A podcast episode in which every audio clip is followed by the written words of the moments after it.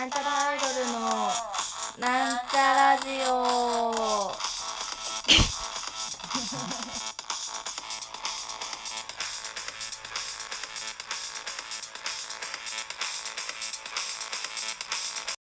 はい、始まりました。なんちゃらアイドルのなんちゃラジオを自己紹介します。なんちゃらアイドル赤色担当、みさいまみです。というわけで皆様いかがお過ごしでしょうか？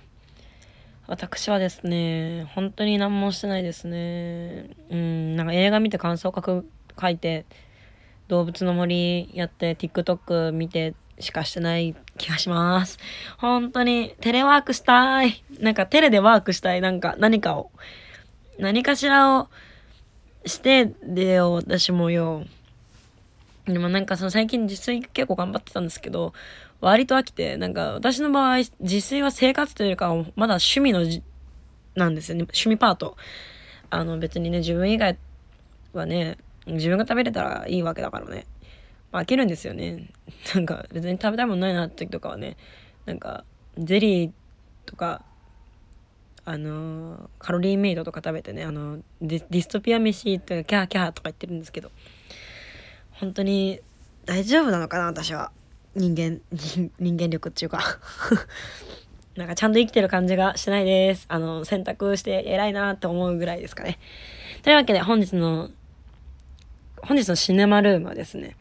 えー、こちら Amazon プライムで見れます。まあ Amazon プライムで見れるのを 中心に紹介してるんですけど、えー、ブルーマインド。えー、2018年の映画です。1時間41分。えー、あらすじを言います。両親の仕事の関係で新しい町へと引っ越してきた15歳の少女ミア。えー親の都合に振り回されることへの苛立ちと大人の女性へと変わっていく自分自身のへの言いようのない不安の中、ミアはクラスの目立つ存在のジアンナたちと仲良くなる。ミアは憂鬱な気持ちを振り払うように仲間たちと悪い遊びに手を染めていく。そんな中、彼女は決定的な体の変化を感じ始める。しかし、それは成長というにはあまりにも不自然なものだった。というわけで、これはね、あの、思春期を、の、その、少女が大人の女、えっと、変容していく心の揺らぎだったりとかを描いている作品なんですけど、ジャンルで言うとダークファンタジー系かなって感じですね。まあ、なんかその、ビジュアルっていうんですか、その、映画のスチールは、こう、ホラーチックなんですけど、そんなホラー要素はないです。でも割とね、あの、見てる中で、えー、いててててててってなるシーンだったりとか、ああ、エッチ、エッチエッチだ、エッチだってなるシーンがあるんで、あのーご家族がね、いる方とかね、まあ、例えば電車の中で映画見る方とかはちょっとご注意くださいって感じの映画です。これはね、本当に個人的に良作でしたね。あのー割とこの思春期の心の揺らぎとかを描いてる作品って好きなんですけど、私。それをうまくファンタジーに落とし込んでるって感じがして、その、とっつきやすさというか、ああ、こういうことあるよね、わかるわかるっていうシーンが多いんですけど、ただその変化の内容っていうものが割と、その、異質というか、あの、誰にも言えなくて苦しんでいくミアの気持ちがね、なんとなく分かってくるんですよね。その言えない内容っていうものは、その私たちの生活の中で全然ありえないことではあるんだけども、その、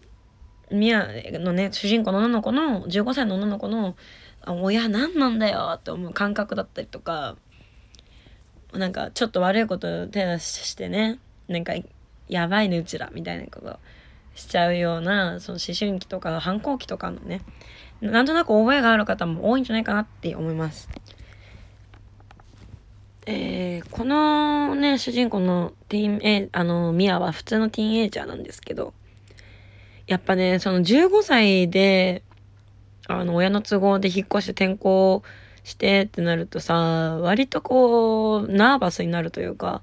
まあでも割とね、こう、ミアはね、ななんだろうね、これ。転校デビューなのかな？わからんけど、ちょっと悪めのグループ、あの、スクールカース上位の子と仲良くなろうと奮闘するんですよね。そのね、姿が割といじらしい。で、なんか、そのね、主人公のミアンの役の子がね、めちゃくちゃの顔がタイプでめちゃくちゃ可愛いんですよね。で、そのスクールカース上位のグループのリーダー格みたいな子がね、えー、っと、名前なんだっけな？えー、っと、ジアンナですね。ジアンナが、ジアンナも可愛い。何系なんだろうね、この子。すごい可愛いんですけど。うーん。まあ、その、これぐらいの年齢の子って、まあ私はちょっと分かんないんだけどそのそのまあ小子供と大人の間の時期でその親が思ってるほど子供じゃないし自分たちが思ってるほど大人じゃない時期なんですよね。でその生理を迎えた時迎えてからそのその大人になっていくまあ割と遅いよね15歳で所長ってね 割と遅いなって思ったんですけどそんな中でねその生理が来たことがきっかけなのか、まあ、そのそれが大人になったよっていうねまああれなんですけどそれから体がどんどん変わっていくんですよね。まあそれってねあの男性も女性もあると思うんですけどその背がいきなり伸びていくとかね。まあそれ背はちょっと違うのかな。私背は全然伸びてないから分かんないんですけど。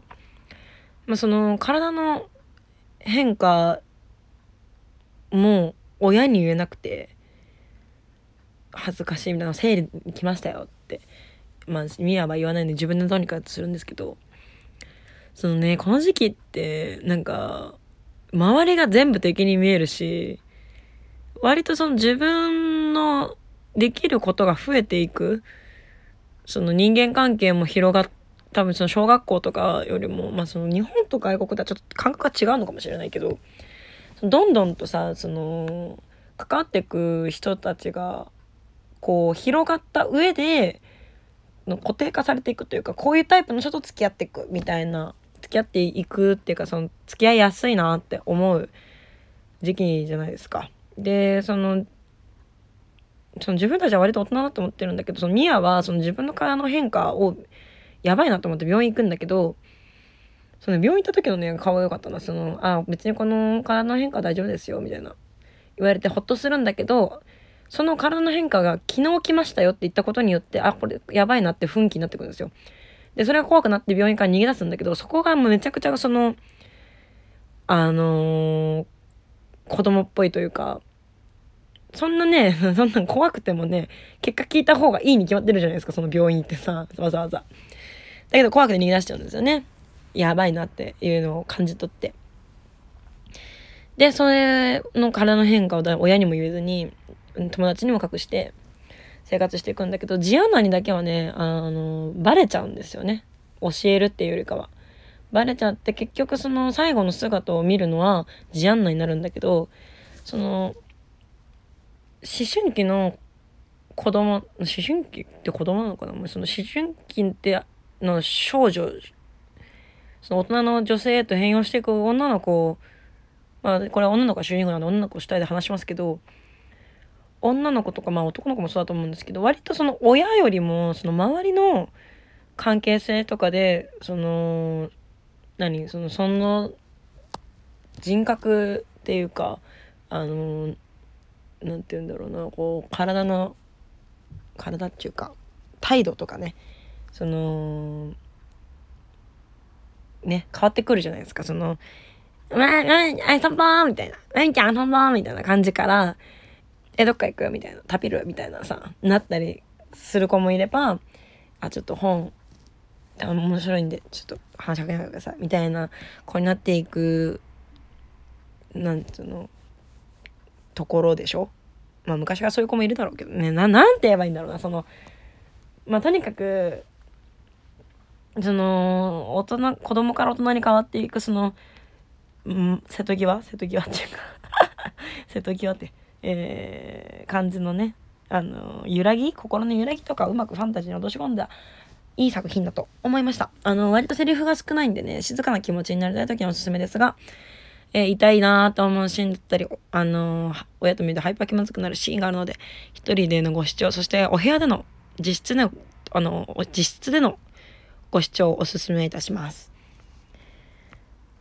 そうですね。その、ファンタジーって言ってもね、割とこの、な、その、共感しやすいです。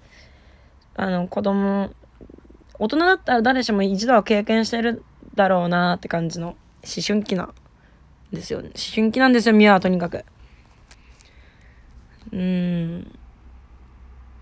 このね、体の変容っていうのがね、また割とその、いいですね。あの、段階を踏んでて、きちんとつながってる感じがあって、その、ミアの変わり方その成長の仕方とうまくマッチしててとってもいい映画だなと思いました。ブルーマインドおすすめです。うん。まあ、このね、体の変容もね、こう、お楽しみにしていただいて。とにかくね、その、大人になってからわかるけど、まあ私は子供だったな。まあそりゃそうなんだけど、子供の時は子供なんだよ、そりゃ。その自分が思ってるよりも、あの、世間に対して、こう、アクションを起こしてなかったし、その、まあ、宮たちこの主人公の宮たちジアナとか宮田が割と悪いことするんですよ万引きとか。なんかそういうことに対するその他人に対するその資料の浅さその考えが至ってない感じがねすごく子供らしくてね。なんか懐かしい気持ちになりましたね。私は万引きしたことはないんですけど。まあでもね私だってそんなめちゃくちゃいいことじゃなかったですから。その夜中にこっそり抜け出してコンビニにジャンプ買いに行くとかはしてましたよ。あの、あの深夜に公園のブランコを激こぎするとかはしてましたけど。まあそれぐらいなんでね、そのジアンナとかが、なんでその、万引きによって不安って解消されるかな？みたいな、その、な社会へこう、影響を与えられない苛立ちとかがあるのかな？なんかやっぱその犯罪を犯してもさ、それぐらいの年齢の子って名前とか出ないじゃないですか。海外はわかんないけど。日本は出ないでしょ？それでなんか、え、俺余裕、余裕だわ、みたいな感じでさ、あの、万引きしてる人たちめっちゃバカだなって私は思ってたんですけど、なんか、ね、考えが至ってないじゃない、そこに対する。だそういうことを考えてたから、私は大人っぽい子供だと思ってたんですけど、まあ大人っぽいねって言われてたし、考え方が。まあでもね、今思うと別にそんな大人っぽくないんですよ。何も知らないからこそ言えるみたいな感じがあったなと思います。今はね、もうなんか大人になって、そのいろいろなね、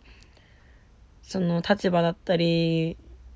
さあ、その家庭環境だったりする人に出会ってるので、その不用意なことはあんまり言えないなと思って、あんまりこう喋ることが苦手になってきたりしてますけど、まあ、割とね、その、だからね、たまにやるの、私、すんげえ、あ、これ、いや、言わない方が良かったな、みたいなこと言っちゃう時があるんですよ。わーって。もうなんか、思春期どう過ごしてたら、こう、うまく人と付き合える人間になれたんだろうなって思ったりしますね。まあ、とにかくそういうなんか思春期のことを思い出したりするのに、ファンタジーっていう不思議な映画ですね。おすすめです。そろそろ、えー、お別れの時間が近づいてまいりました。ここまでのお相手は、なんちゃらアイドルのみさみまみでした。バイバイ。